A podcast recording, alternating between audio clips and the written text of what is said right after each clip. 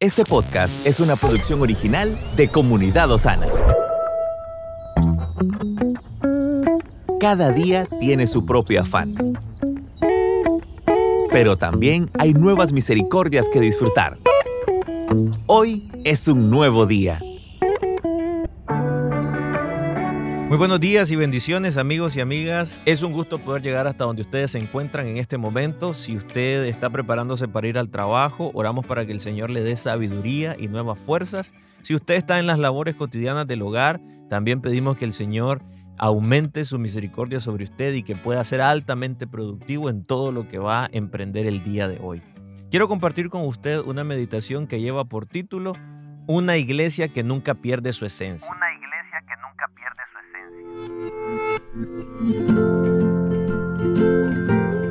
Pérgamo es una de las siete iglesias que se mencionan en el Apocalipsis. El Señor reprende a los nicolaitas, que a pesar de que no negaban a Dios ni dejaban de adorarlo, cuestionaban de qué servía vivir alejados del mundo que no fue dado por Dios y cuál era el problema con disfrutar de lo que Él mismo nos entregó.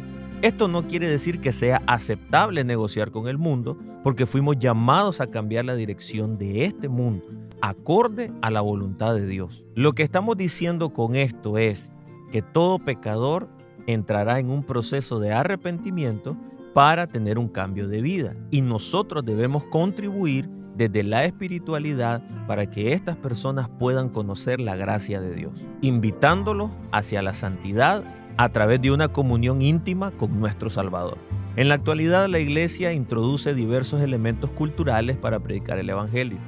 Sin embargo, sin la esencia del Evangelio de la Santidad, la iglesia no sería más que un lugar como el mundo.